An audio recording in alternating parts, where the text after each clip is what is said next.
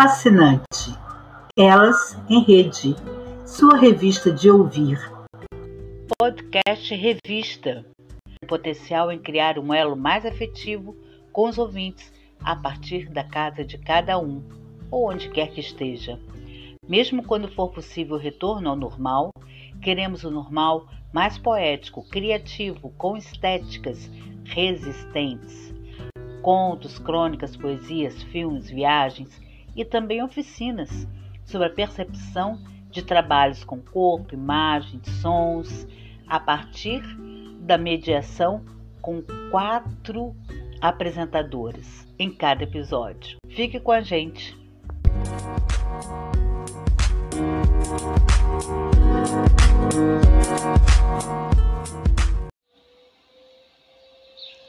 Fechando o mês de novembro, mês de Zumbi dos Palmares, da consciência negra e de eleições, com pleitos inovadores e também conservadores, o novo normal continua a nos exigir resistência, criar com arte.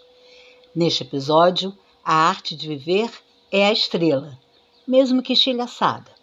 Precisamos libertar o futuro, consumir conscientemente, preservar a natureza, nossa também. Reconhecer as iniciativas solidárias, afetivas e libertadoras, refletirmos o quanto as mulheres podem ser o que quiserem e também pessoas trans podem nos representar. Podemos idealizar museus, nos embrenharmos em matas e aprendermos com os povos ribeirinhos e da floresta, respeitando uns aos outros. Mês de novembro é de zumbi de palmares. Dezembro é de natalidade, de advento. Por isso, o episódio 3 é um advento. É a arte manifestante, porque a luta pelos direitos é fascinante. Elas em rede.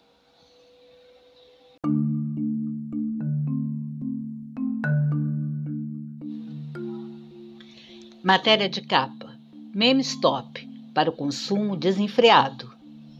Arte em Release. Prêmio Arte Educação, Mostra Brasil, entre outras informações que rolam na rede. Cartografias. Mônica Clance fala sobre estilhaços de uma constelação. Enigma. Wenderson Oliveira apresenta ao piano uma canção. Você deverá reconhecer a canção e o seu compositor. Você vai ver também o quadro Mulher Pode Ser o que Quiser, com Lenise Moura de Fé de Almeida, professora e mestre de filosofia pela Universidade Federal do Piauí e coordenadora do Grupo de Estudos Independentes Mulheres e Filosofia, Encantos da Rede.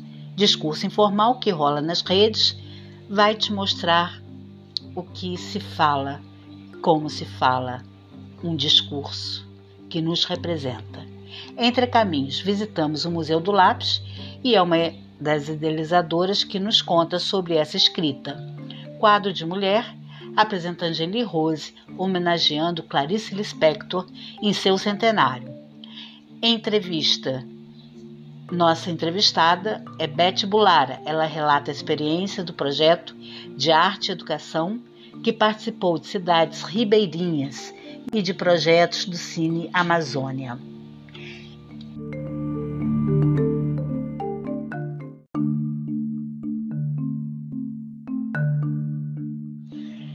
Sherry Duque Pinheiro fala sobre a importância de se preservar a fauna e a flora. Estamos todos conectados.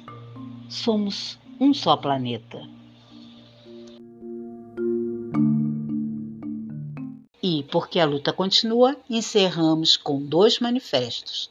Uma poesia de Conceição Evaristo, pela professora Luísa Mandela, e uma apropriação da exposição Vidas Negras do Museu da Pessoa, visto que soa como manifestação de cor que todo mundo é, negro. Meu nome é Fernanda Cavalcante de Mello. E o seu?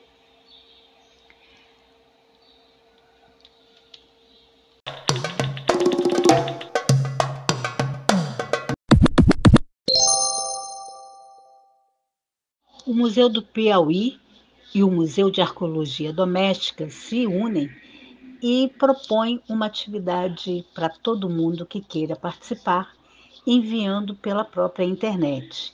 É o álbum de Natal. O museu convida você a integrar a construção coletiva de um álbum digital de fotografias natalinas, que é um lugar simbólico que irá reunir, conectar e socializar memórias afetivas natalinas. Você tem uma memória de Natal? Então acesse linktree.e barra MUP. É um nome muito difícil, mas a gente deixa lá no Instagram tá? Museu do Piauí, linktree barra MUP.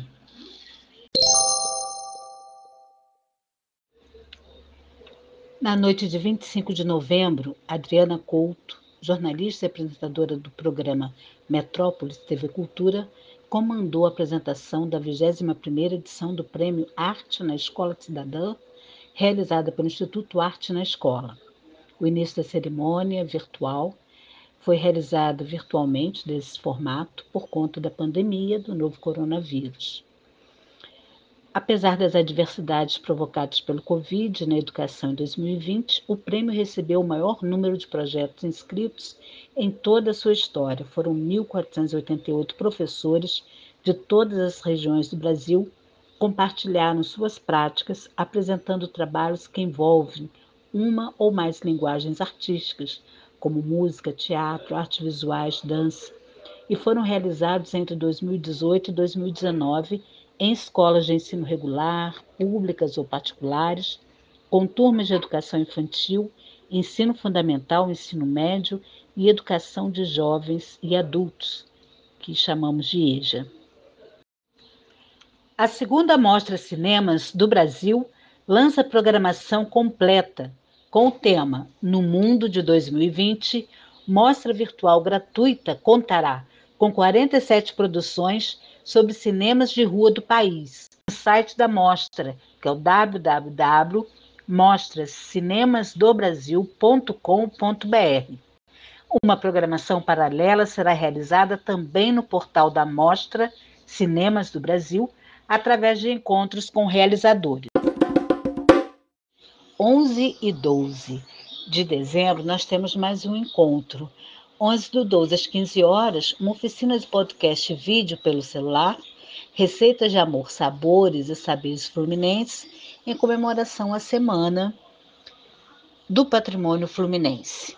E no dia 12, a gravação do podcast ao vivo, Elas em Rede, 12, do 12 às 15 horas também em comemoração à Semana do Patrimônio Fluminense. E você pode fazer sua inscrição pelo nosso e-mail, revistadeouvir@gmail.com. Enigma. Quem é a mulher fotógrafa muito importante no Chile que durante a ditadura chilena deu visibilidade aos corpos marginalizados? É Paz Errázuriz e nós deixamos no nosso Instagram e também no nosso Padlet, no nosso mural, um material sobre a fotógrafa, que você pode navegar pela biografia dela e ver as imagens que ela tem dos seus trabalhos.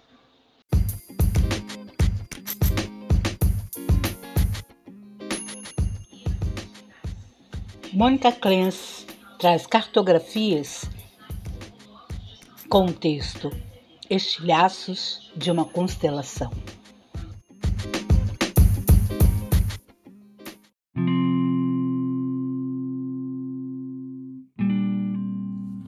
Olá, meu nome é Mônica Clemes, sou mestranda em mídias criativas pela Universidade Federal do Rio de Janeiro, com o projeto Museu de um Mundo Estilhaçado. E hoje vou soltar o seguinte estilhaço. A porta do barraco era sem trinco mas a lua, furando o nosso zinco, salpicava de estrelas nosso chão.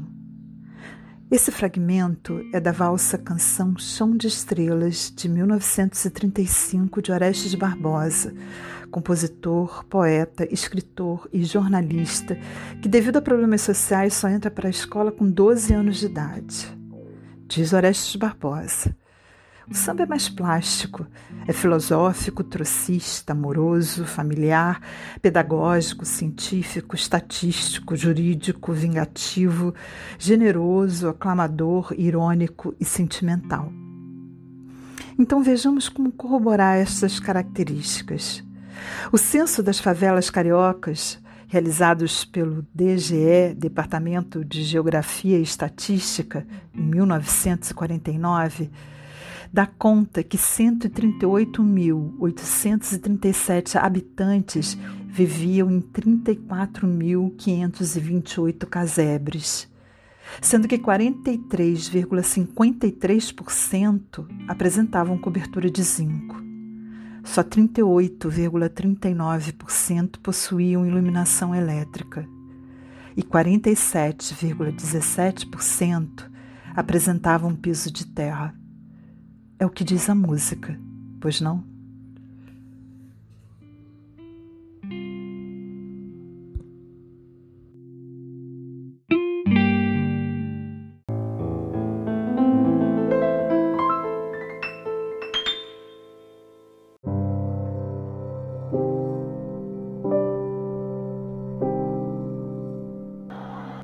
Que música é essa?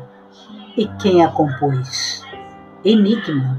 Responda no nosso Instagram ou mande e-mail para revista de ouvir@gmail.com.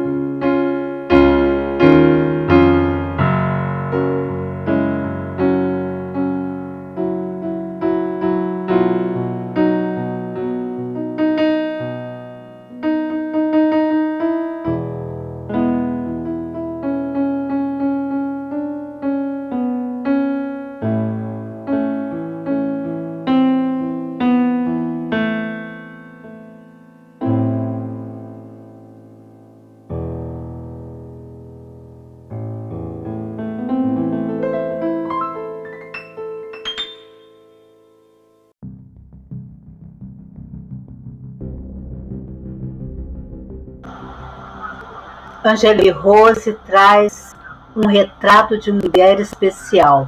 Ouça.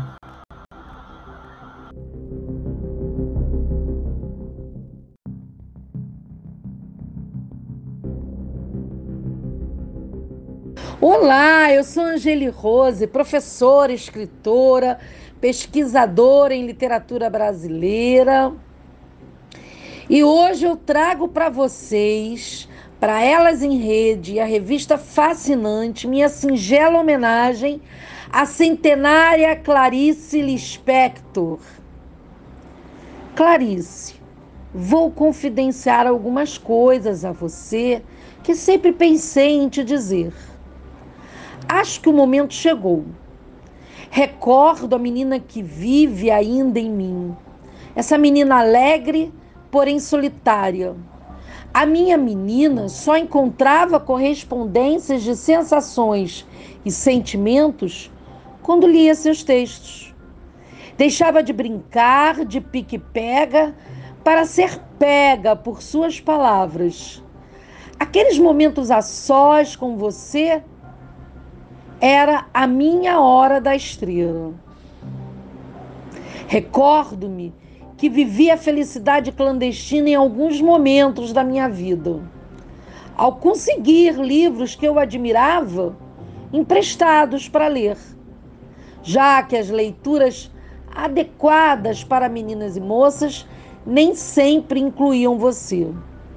Hoje, a mulher que estou, ou as mulheres que me habitam, e que descubram em mim reconhecem algo de você nelas. Clarice, obrigada por me oferecer sua amizade através de seus contos, suas crônicas e seus romances. Enfim, obrigada pelos caminhos oferecidos. Angeli Rose. E agora, um pequeno poema de Clarice, porque Clarice também além de, de elaborar a sua prosa, a prosa poética também, ela escreveu alguns poemas. Sonhe, seja o que você quer ser, porque você possui apenas uma vida e nela só se tem uma chance de fazer aquilo que quer. Tenha felicidade bastante para fazê-la doce, dificuldades para fazê-la forte, tristeza para fazê-la humana e esperança suficiente para fazê-la feliz. As pessoas mais felizes não têm as melhores coisas. Elas sabem fazer o melhor das oportunidades que aparecem em seus caminhos. A felicidade aparece para aqueles que choram, para aqueles que se machucam, para aqueles que buscam e tentam sempre, e para aqueles que reconhecem a importância das pessoas que passam por suas vidas. Clarice Lispector. Angeli Rose, carioca, geminiana, colaboradora do Elas em Rede. Até a próxima. Bea Meire explica para gente por que escolheram usar o meme é, como linguagem da campanha e explica para gente também como surgiu essa campanha da, do anticonsumo, anti-Black Friday, e alguns aspectos também sobre esse laboratório anticonsumo que faz parte do movimento Liberte Futuro. Meme, uma abreviação do grego mímema, é um fenômeno típico da internet e pode se apresentar como uma coleção de textos, imagens, comportamentos difundidos, desafios ou memórias compartilhadas. Memes são geralmente efêmeros, mas no Museu de Memes eles se tornam memória. Essa é a nossa matéria de capa. Os memes e como eles podem ser utilizados na educação na formação de sujeitos.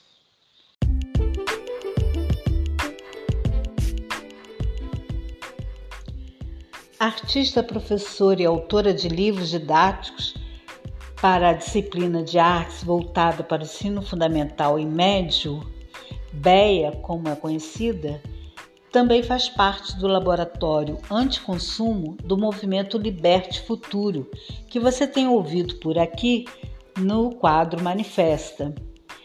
Bem, a BEA fala por que está fazendo uma campanha anticonsumo junto com os demais integrantes do laboratório anticonsumo do movimento Liberte Futuro, usando a linguagem meme para combater e manifestar-se contra Black Friday, por exemplo, e o consumismo desenfreado. Por que essa linguagem e como está sendo desenvolvido essa campanha e como você pode fazer parte dela também?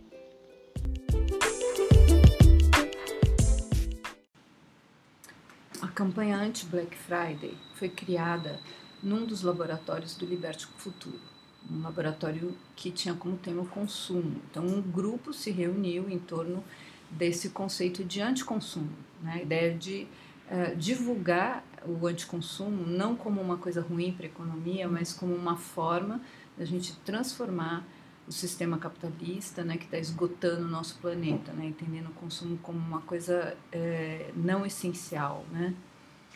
E o trabalho do grupo foi muito colaborativo, né, no sentido de que cada um de nós é, trouxe, a, dentro dos nossos saberes incompletos e particulares, é, trouxe uma visão diferente que contribuiu né, para a concepção desse projeto. Então, uma pessoa de marketing é que teve a ideia de, de trabalhar com a Black Friday, depois uma pessoa que trabalha com criança e com brinquedos propôs que fosse um trabalho com uma linguagem mais leve, irônica, brinca, brincalhona. E aí o, pessoal mais jovem do grupo é, sugeriu que fosse meme e inclusive tinha uma pessoa que também já sabia lidar melhor com os memes. E aí a gente se pôs a, a, a pesquisar, a entender, estudar né, é, as funções, os diferentes memes e, e, fizemos, produzimos uma série de memes entre nós, selecionamos, né? Selecionamos 25 memes para a campanha e, e, entendendo, né, que é, é uma linguagem muito importante na, contemporaneidade, porque é uma linguagem que tem esse potencial de atravessar as bolhas, né? não só as bolhas geracionais, porque a gente pode usar um meme que é mais boomer, um meme que é da geração Z, e, mas também é, atravessar as bolhas sociais mesmo, que o meme se tornou né, uma forma de comunicação é, que é, circula muito livre, na, circula por vezes por causa da ironia, por causa da piada, né? E ele também é muito legal porque ele é uma forma de produção coletiva por si só, né? Ele foi gerado por alguém que ninguém nem sabe quem foi o primeiro e aquilo corre, as pessoas se apropriam do meme, intervêm, é, releem, né? fazem um remix, é, interpretam o meme, né? Usam o meme de outra forma, né? Usam a mesma relação, figura e linguagem, mas é, alterando os conteúdos, né? E essa forma de apropriação, uma forma muito democrática, porque a, a, a autoria se dilui né, no meme. E, e a gente pôde sentir isso na prática da nossa campanha, porque a nossa campanha pe pedia para que as pessoas fizessem memes. Então a gente recebeu memes de várias pessoas, sugestões de memes das pessoas. E a gente usou também esse, essa hashtag, né, anti-Black Friday, que ela, essa Black Friday, eh, anti-Black Friday nos fez conectar com uma rede global, né, que é uma rede que uh, já existe, que está articulada de pessoas que também lutam contra o consumismo. E, e, essa rede, não só a gente pôde atuar na rede, produzindo muito, inclusive os recentes postagens quase todas, mesmo internacionais, sempre aparecem as nossas, assim, com muita veemência, mas também é, a gente pôde capturar as deles, né? Inclusive memes, a gente achou memes é, que foram produzidos, até, até o, o, meme que foi projetado na Consolação essa semana, é um meme que foi publicado por uma loja de bicicleta na França. Então, é, a gente... Uh, descobriu muita coisa com o meme, né? A gente aprendeu, aprendeu também que o meme ele tem essa potência de transitar, né? É, globalmente e, e, entre várias redes e criando novas redes de uma forma muito orgânica. Veja também em Museu de Memes, museudememes.com.br. Além de irreverentes, os memes agora também podem ser memória e é motivo de estudo da academia também. Confira!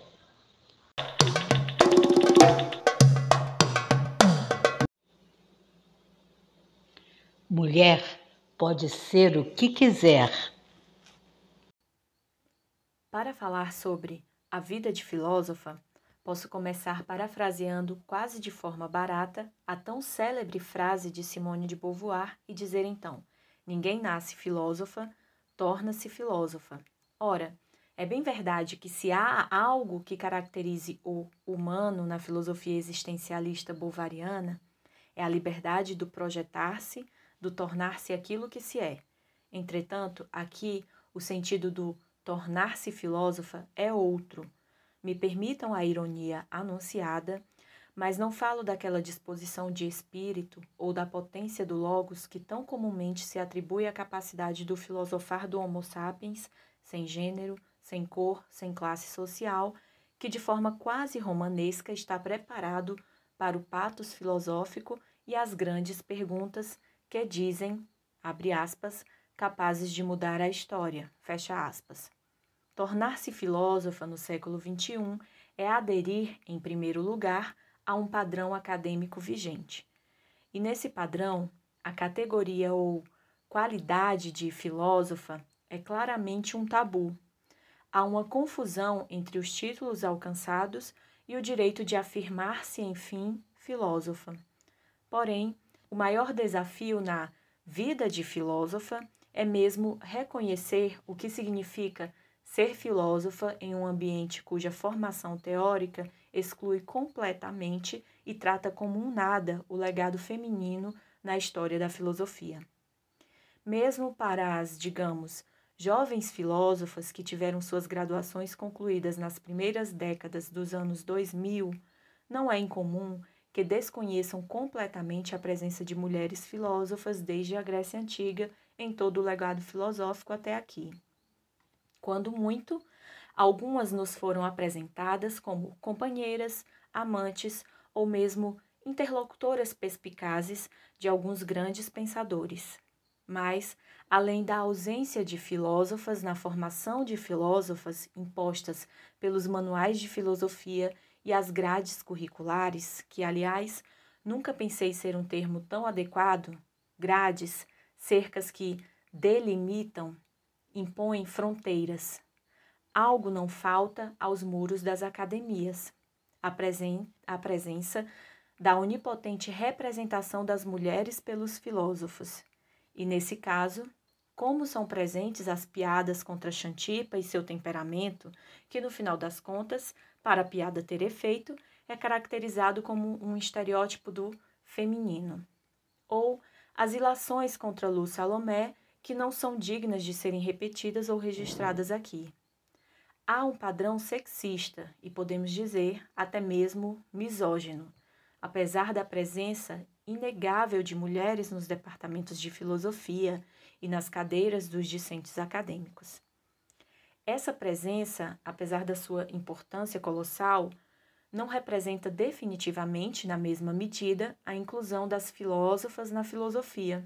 Esse padrão ao qual me referi e pelo qual todas nós fomos amoldadas para conquistarmos os títulos necessários, até enfim ostentar a qualidade de filósofa, nos impõe alguns caminhos que costumam ser solitários e insustentáveis se não fossem os grupos e redes que têm surgido com tanta força no que algumas tendem a declarar como Primavera das Filósofas. Mas o fato é que, assim como toda pesquisa científica, nossos projetos precisam estar inseridos em instituições e também, assim como qualquer pesquisadora profissional, precisamos de fomento, ou, no português mais claro, precisamos de salário como qualquer trabalhadora. Daí se pode deduzir o círculo vicioso inerente a essa realidade aqui exposta.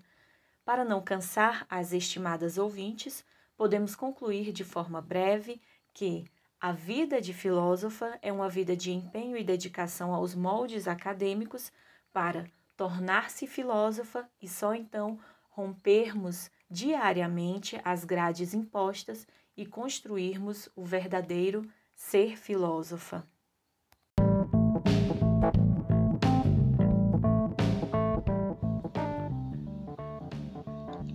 Encantos da Rede.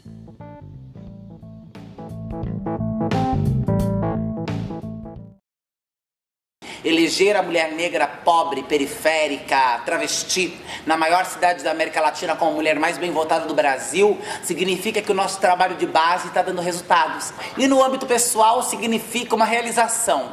É um corpo que dormiu nas calçadas, é um corpo que se prostituiu, que foi apredejada nas esquinas, que foi invisível durante a maior parte da sua vida, porque eu ainda sou muito jovem, mas que com muita garra com oportunidades, com pessoas que acreditaram em mim, conseguiu fazer um trabalho de base coeso, profundo e se eleger na maior cidade da América Latina como a mulher mais bem votada. Isso para mim significa que eu estou no caminho certo e que eu não estou sozinha. E é uma resposta ao avanço da extrema direita, do fascismo e do conservadorismo.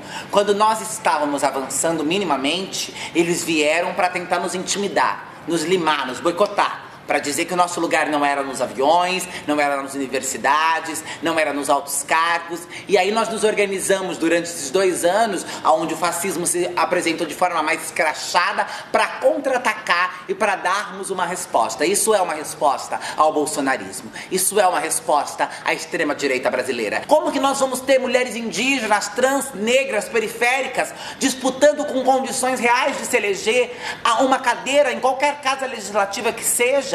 Quando nós não temos a garantia mínima dos direitos, quando o que nós vivemos é uma herança bárbara e cruel da escravidão, da transfobia estrutural e estruturante. Por isso demoramos tanto, porque estávamos nos consolidando. Nós estamos aqui para a ruptura dessa miséria, para a normalização da nossa presença nos espaços de poder e para transformar isso daqui cada vez mais num lugar negro, pobre, transviado, periférico, favelado, nesse lugar que tem a cara do povo. O povo é mulher, é preto, é pobre, é periférico, está em situação de rua. Este é o povo. E a política deve servir para esta gente. Eu compreendi que eu tinha potencial de protagonizar a minha própria história, de protagonizar a minha luta e de não ter que ficar me desgastando com quem ainda não entendeu que a luta e a revolução é preta, é trans, é pobre, é trabalhadora, é periférica. A revolução não vai vir do alto de Pinheiros. Mas a minha construção ela é transversal e interseccional, desde que essas pessoas brancas e cisgêneras entendam qual é o lugar delas na sociedade e de qual lugar elas falam. Que o meu corpo sirva, já que sou a primeira eleita nessa cidade, para que se abram caminhos para que outras possam vir. E eu quero poder avançar eu quero mexer no município, eu quero mexer na federação, e eu quero sim, quem sabe, termos uma candidatura à presidência da República preta e travesti. Eu fui eleita vereadora da cidade de São Paulo, mas eu não sou apenas uma vereadora da cidade de São Paulo. Eu sou um corpo político do mundo. Eu serei uma referência para o país. Eu serei uma referência para fora do país. Eu gritarei os absurdos e as mazelas que acontecem dentro dessa cidade.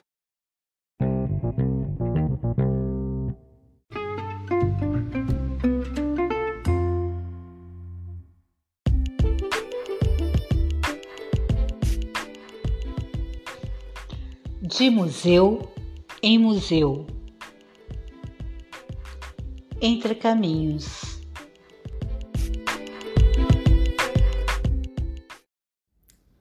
O Museu do Lápis é um e-museu dedicado ao registro de memórias que revelam o caráter universal e as particularidades de uso desse objeto que eu tenho por extraordinário.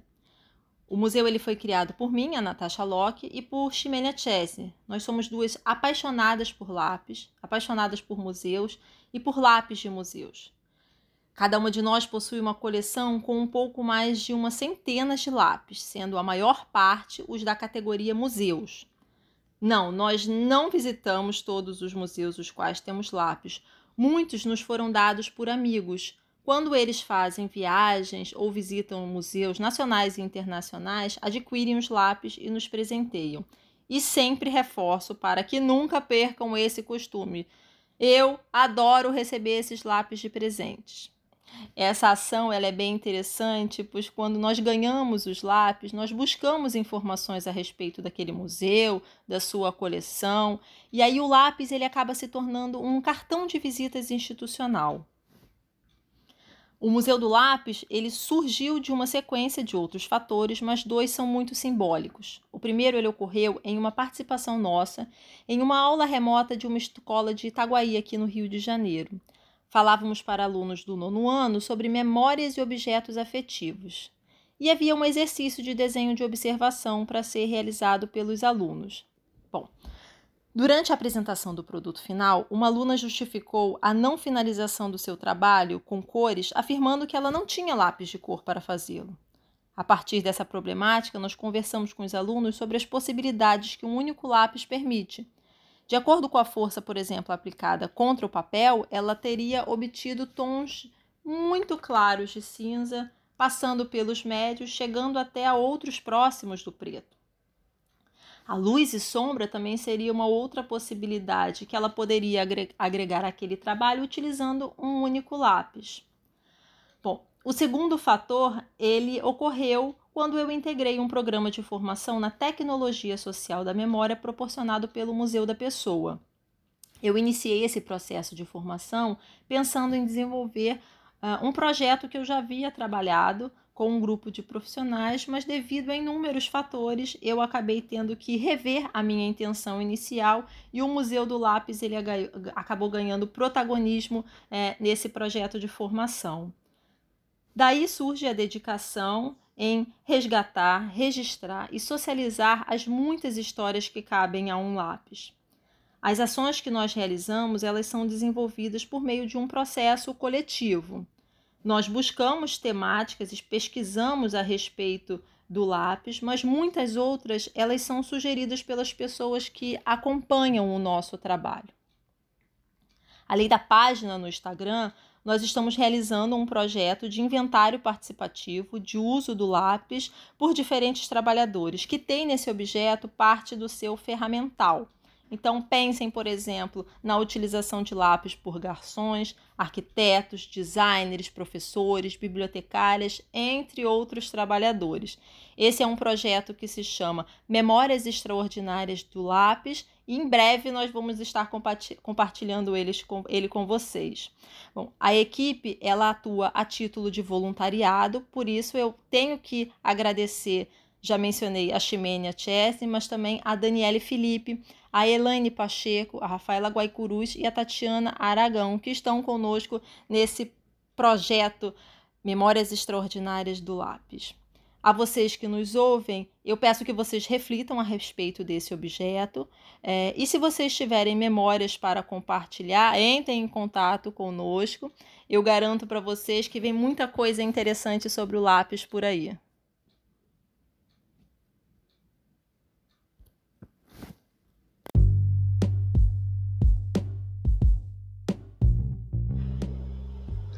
Entrevista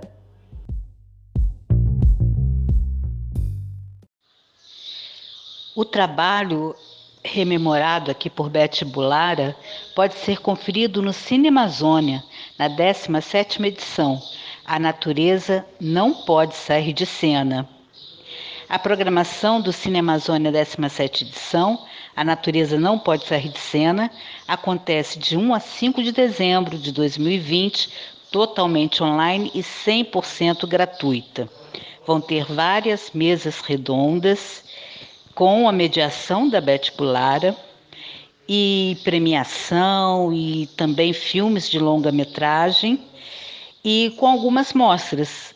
Mostras Cine Amazônia, Animando a Amazônia, com exibição de filmes de animação, entre elas oito mapinguaris animados de animadores brasileiros convidados durante as edições do Cine Amazônia e que deram vida ao Mapinguari, se tornando um projeto pioneiro de animação, desenvolvido pelo festival durante as oficinas de animação com alunos de escolas públicas das 16 edições anteriores e levados para a Amazônia brasileira e boliviana no Cine Amazônia itinerante.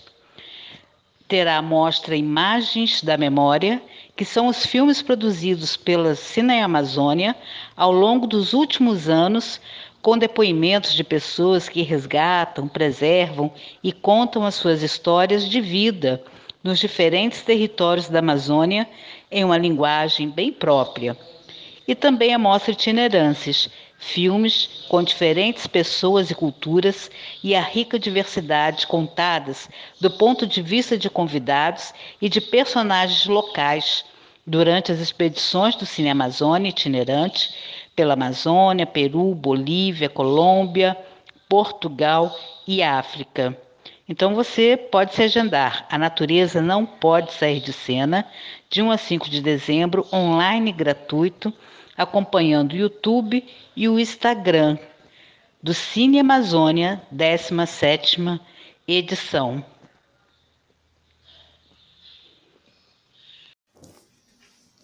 Olá, é, eu fui convidada a fazer um breve relato de experiências que tive em projetos realizados ao longo de vários rios da Amazônia.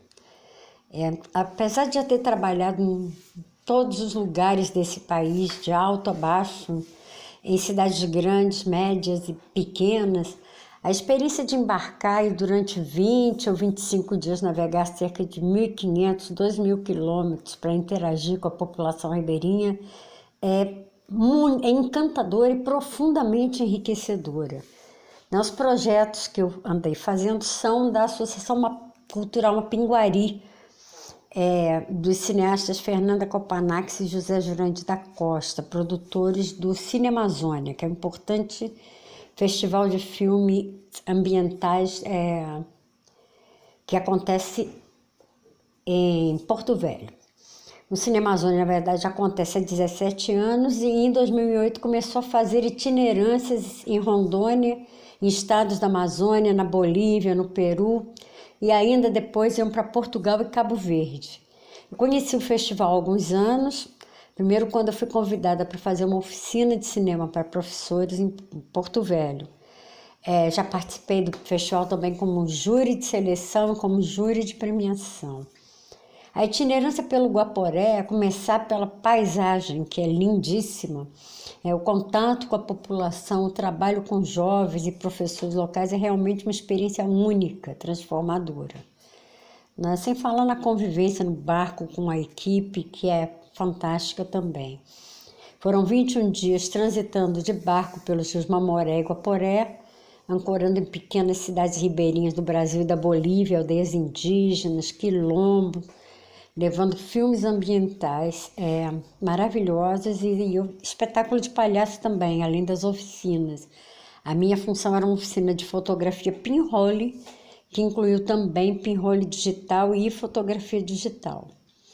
É, no final de 2018, embarquei em mais uma aventura com esse grupo, é, participando do projeto Amazônia das Palavras, uma itinerância por oito cidades partindo de Manaus, descendo os rios Amazonas e Madeira. Um trabalho fundamental, eu acho, de valorização da cultura local, da importância da palavra como expressão, memória, poesia, autoconhecimento pessoal e social.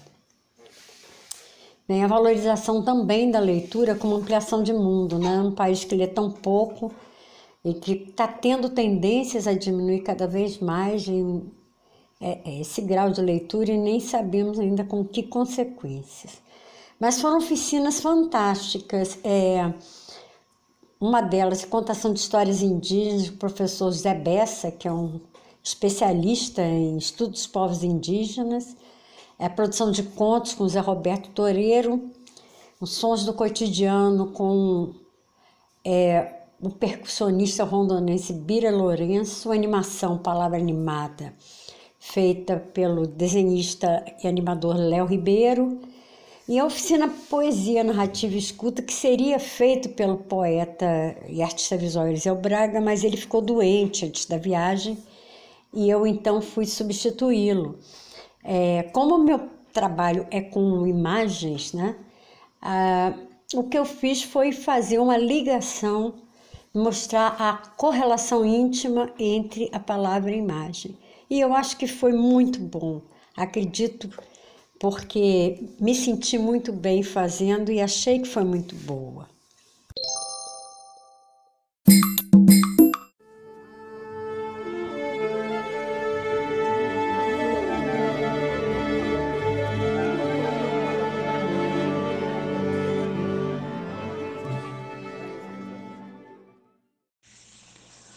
Olá, amigos!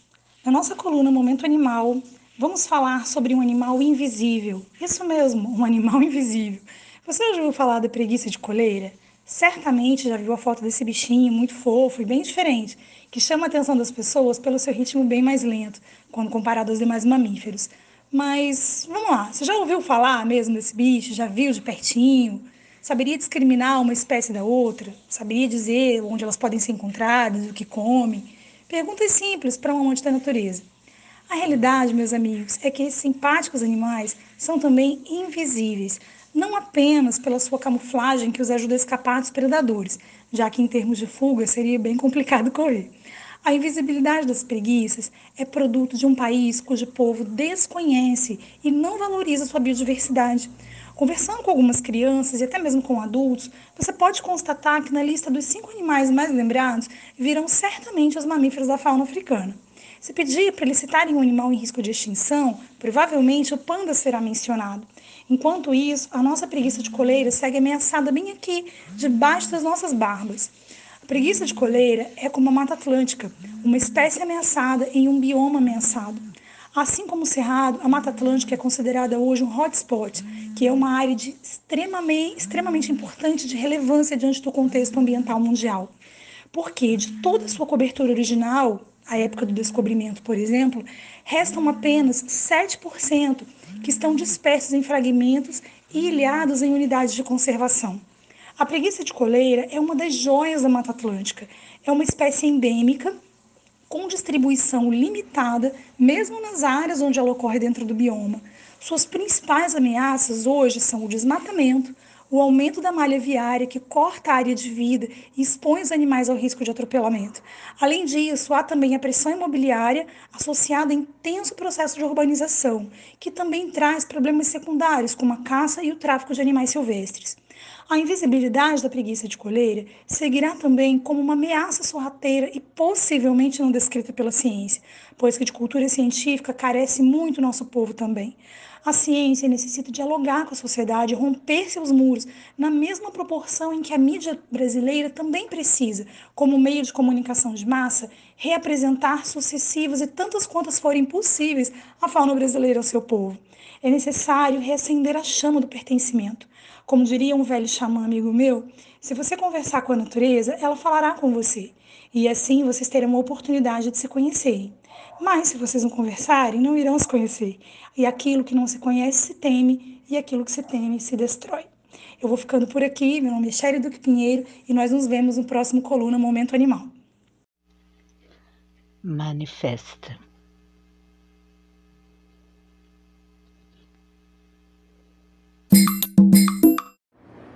Poema Fêmea Fênix para Leia Garcia, de Conceição Evaristo, em homenagem a seu aniversário.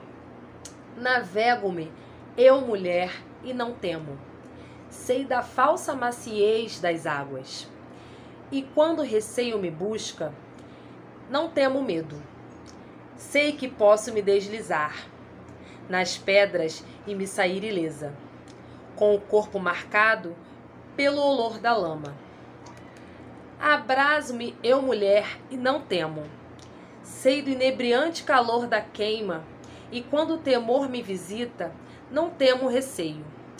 Sei que posso me lançar ao fogo, e da fogueira me sair inunda, com o corpo ameigado pelo odor da chama. Deserto-me, eu mulher, e não temo. Sei do cativante vazio da miragem e quando pavor em minha loja, eu não temo medo. Sei que posso me fundir ao só e em solo ressurgir inteira, com o corpo banhado pelo suor da faina. Vivi-me eu mulher e teimo, na vital carícia do meu cio, na cálida coragem de meu corpo, no infinito laço da vida que jaz em mim, e renasce flor fecunda. Vivi-me eu mulher, fêmea, fênix, eu fecundo. Conceição Evaristo, do livro Poemas da Recordação e Outros Movimentos, do ano de 2008.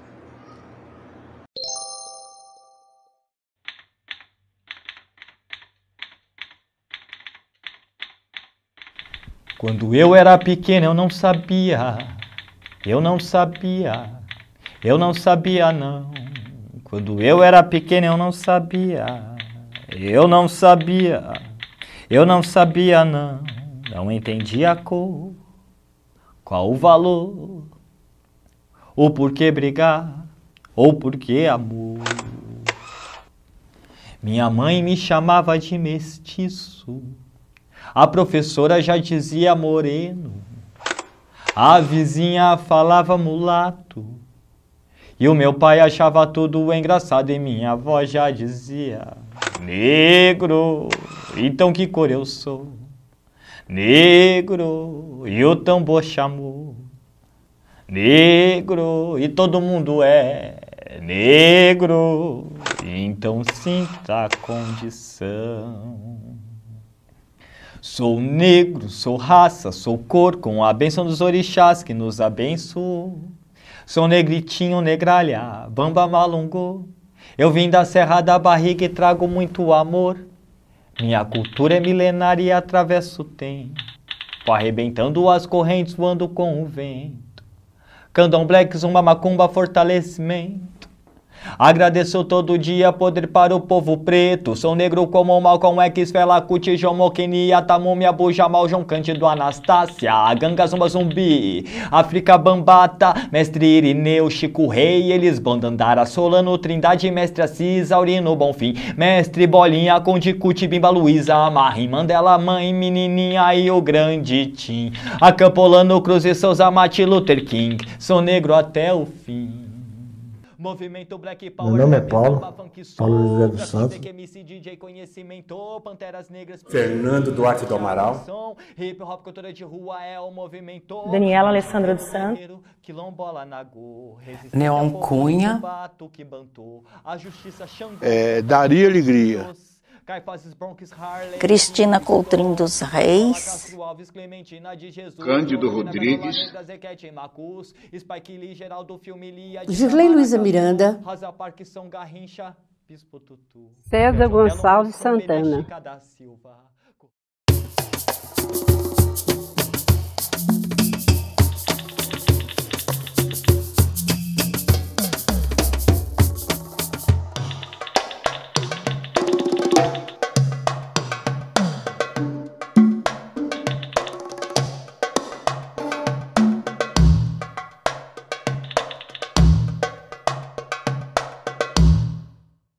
E brindamos a vida. Então que cor eu sou? Negro e com muito amor, negro e o tambor chamou, negro e todo mundo é negro. É isso aí. Márcia Fernandes Gonçalves. Gustavo Carvalho da Silva. Meu nome é Maria dos Prazeres, Campos dos Santos. Meu nome é Maurício Pedretti Júnior. Maria do Rosário Mesquita Melo. Ana Maria Santos. Eu sou Ordalina Cândido Felipe. Meu nome é Mafane Silva de Oliveira. Wagner de Oliveira Prado. Meu nome é Fernanda Santos de Paula. Ercília Porfírio de Freita. Geraldo da Silva. Abel Casimira Gaspari.